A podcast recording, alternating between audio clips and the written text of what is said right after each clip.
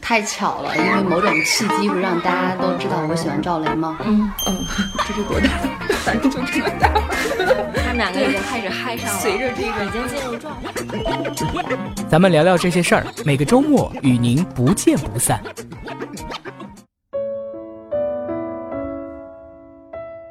欢迎收听中国新闻周刊的有声节目，咱们聊聊这些事儿。我是主播张韵，今天我们请到了周刊的记者扶摇。来聊聊中国新闻周刊一篇由他采写的特稿《被误读的微笑抑郁》。扶摇来和大家打个招呼。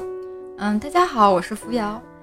嗯，近年来，抑郁症呢早已不是陌生的概念，但与此同时，人们对它的认识仍存在种种的误区，微笑抑郁便是其中之一。扶摇能不能先跟大家介绍一下微笑抑郁和抑郁的区别是什么呢？好的。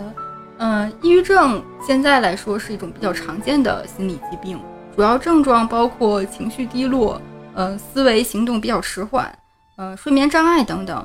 最糟糕的情况可能会导致自杀行为，这是一种非常危险的心理疾病。嗯，抑郁症呢，实际上是十五至二十九岁的年轻人第二大死亡原因。微笑抑郁并不是很多人以为的那样，是抑郁症的一种类型，医学上也不会这么诊断。这个更多的说的是某些抑郁症患者的状态，他们每天都是笑脸迎人的，嗯，正常工作、学习呀，和人交往，看上去一切都挺好的，但实际上内心已经是非常压抑、痛苦，甚至是悲观、绝望了。有些人可能是为了在大家面前保持一个很好、很阳光的形象，怕呃亲朋好友担心等等，就会用微笑当做一种面具。来掩饰自己内心真实的感受。一般公众认为抑郁症患者就是天天愁眉苦脸的，但实际不是那样，他们并不是不会笑的。嗯，但这种状态呢，有一个很大的问题，就是他们因为看上去一切都很好，真实的抑郁症的那种症状就常常会被忽视掉。可能很多时候别人发现的时候就已经晚了。他们微笑着感谢你的帮助。说自己现在已经感觉好多了，但可能在内心已经决定要自杀了。而且，普通的重症抑郁症患者，嗯，到后期吧，就是他的体力、思维会出现严重的衰退。嗯，虽然他们可能内心非常，就是已经要想自杀了，但是这个时候他们可能已经病重到无力下床。相比之下，微笑抑郁的患者。往往精力会更充沛，因为他们这个属于一种非典型的抑郁吧，所以一旦他们产生这种绝望自杀的念头，会有更大的可能性付诸行动，而且可能会成功的几率会比较大，执行力很强。那在采访过程中，是不是也碰到过这种患有微笑抑郁的病人呢？嗯，对。比如说，我在采访中就遇到了一个十八岁的女孩，她是一所重点高中的高三学生，平时非常优秀，就是传说中的别人家孩子吧。但是她在去年暑假，就是高二升高三的时候，就是出现了这种抑郁的症状，比如说突然就提不起精神学习，然后每天就特别的焦虑，然后情绪特别低落，然后就特别痛苦的一种状态。他开始以为自己就是普通的，比如说比较紧张啊、累了什么的，但是后来会发现这种状况持续了很长一段时间。嗯，包括他后来在跟我聊天的时候，都是在说他很想死，很想死。可是他每天在学校里面还是好好的样子，然后跟每个人都是笑眯眯的。一开始家长和老师都觉得怎么可能呀？你性格这么开朗，嗯，又这么优秀。包括后来他去看医生。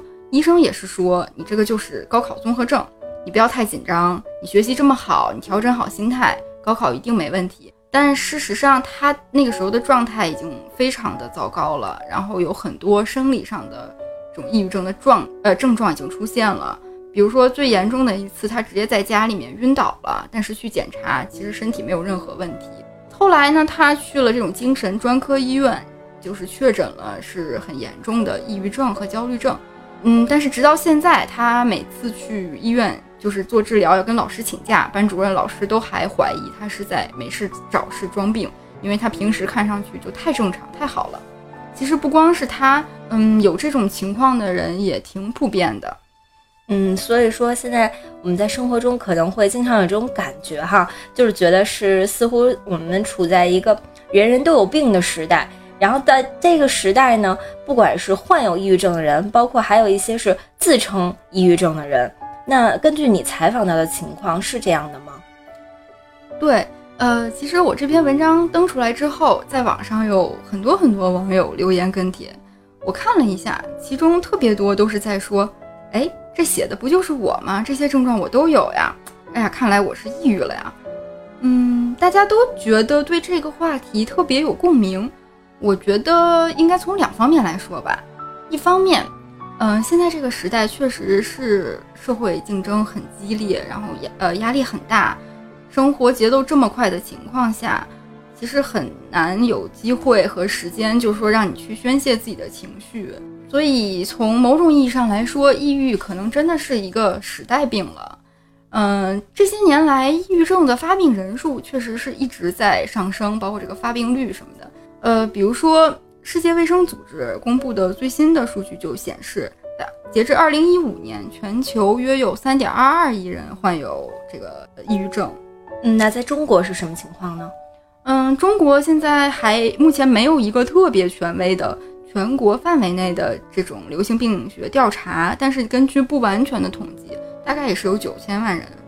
从另一方面来说，这种人人都有病的感觉吧，应该说也是现在一个很有意思的现象。呃，我记得前不久 Papi 酱就发了一段视频，我印象特别深。他在开头就说：“朋友们，这年头你没个心理疾病，你好意思出门吗？你好意思上网吗？”嗯，有看过那个。对，然后其实这个真的挺有意思的，就是，呃，我觉得人吧，就是很喜欢给自己贴标签，其实是一个挺正常的事儿。对，比如说，就大家习惯会说，哎，我是天蝎座，哎，我性格是怎样怎样的，你就毒舌。对，然后就现在这种标签可能就会变成了，哎，我抑郁了，哎，我还有强迫症什么的。嗯，现在大家经常就会在媒体报道上看到。呃，哪个明星，然后艺术家就抑郁了，或者是看到一些相关的书和电影。实际上，当心理学进入流行文化之后，各种心理疾病就是有意无意的就会变成一个看上去有点时尚的东西吧。其实前前两天我看那个简单心理前嗯就有一篇文章说到这个问题，就他就说，人有时候是需要通过给自己贴上心理问题的标签，来表达自身对这种独特性的。需要就是哎，我抑郁了，我哎，这是一种挺不一样的感觉吧？可能还有就是，嗯，这也是一种追求认同感的方式吧。嗯，其实人类学家是有一些相关的研究的，就说人们会习惯性的选择这个所所处时代，嗯，大家所能理解的方式来表达内心的冲突与痛苦。换句话说，就是媒体啊，然后专家什么的，就会，呃，当他们把某一某一种心理疾病的症状，然后引入公众视野，人们会习惯性的去选择这些症状来表达自己内心负面的一个感受，在这个过程中会得到某种认同感或者说是归属感，所以可能很多时候，嗯，一些人是开玩笑的说的，或者他是最近遇遇到一些就是不太顺的事情，然后处于比较低谷的状态，他有这个抑郁的情绪，他就会。对号入座一下吧，然后，但这个实际上跟我们真正意义上说的抑郁症还是不一样的。那如果是有了这种抑郁的情绪，甚至是患有了这个抑郁症，那应该怎么样应对呢？呃，首先肯定还是说要自己要注意调整自己的情绪。比如说你最近工作压力特别大，觉得状态特别糟糕，是不是可以考虑呃自己创造机会给自己放放假呀？出去走一走，嗯，运动一下，或者吃点好吃的，包括像女生，就是有时候喜欢说，哎，买买买啊，嗯，剁手啊，对，呃，我觉得这些都是调节放松的一种方式吧，就是要允许自己有，嗯，脆弱呀，有失败的这种时候，然后对自己好一点吧，嗯，但如果你真的就是已经状态非常非常糟糕，持续到持续了一段时间，比如说。呃，两周以上一直都是情绪很低落，然后对什么东西都没有兴趣了，甚至已经有一些身体上的反应，比如说食欲下降啊，呃，失眠啊，体重就是突然下降了很多，甚至有一些嗯不明原因的身体疼痛、头晕啊，呃，腰酸背疼什么的。你可以去就是网上去看一下那些抑郁症自测量表那些症状，如果你觉得比较像，然后这种情况下呢，还是应该马上去寻求专业人士的帮助。嗯，但我觉得要特别说明的一点，就是当你通过网上的那些自测题也好，自测工工具也好，发现自己在某些心理疾病的这个分值上哈，就是很高危了，当然需要引起重视。但是这并不意味着我们可以自己做出诊断，就认定，哎，我患有了抑郁症或者焦虑症。关键还是要去听医生的。我听说你在采访过程中还遇到过这个痊愈，呃，从抑郁症痊愈了的病人是吗？那能不能介绍一下他的情况或者经验呢？对，呃，我有跟一个曾经患有重度抑郁的人有交流，他是从十几岁的时候，然后就有抑郁症。嗯，一度就是到了非常非常严重的状态，就是无数次的想要自杀。嗯，这个病一直跟他就是说纠缠了有将近十年的时间吧。从三四年前起，然后他就是差不多算是好了。呃，但他自己可能不太会用痊愈这样的词。嗯，用他的话说就是说带病生存。嗯，不再笑着活下去吗？对，差不多就是他。不再需要吃药啊，然后去做那些治疗。虽然有时候还会有情绪不太好的时候，但是自己已经就是可以到达一个正常人的这种情绪状态，是可以跟这种负面情绪共处，然后自己去疏导、去缓解，也不会天天想要去自杀这样子。他现在已经有了特别相爱的妻子，然后也有了生活上就是自己很多的爱好，比如说就跑步。他现在每天都坚持跑十公里，然后前几天还去参加了马拉松比赛，取得了特别好的成绩。嗯，他现在回过头来看，其实这些都是对他这个康复是有很大影响的。就是他很强调，就是说不能只依靠呃医生给你开药。其实抑郁症患者也特别需要，就是自己要有力量，要自己自助。然后也要跟身边你的亲亲近的人呀，然后有这种病或者是病友之间，然后有这种互助。说起来，其实这个是一个不太好量化的东西。比如说往积极的方向去想啊，呃，找自己感兴趣的事情啊，然后坚定信念啊等等。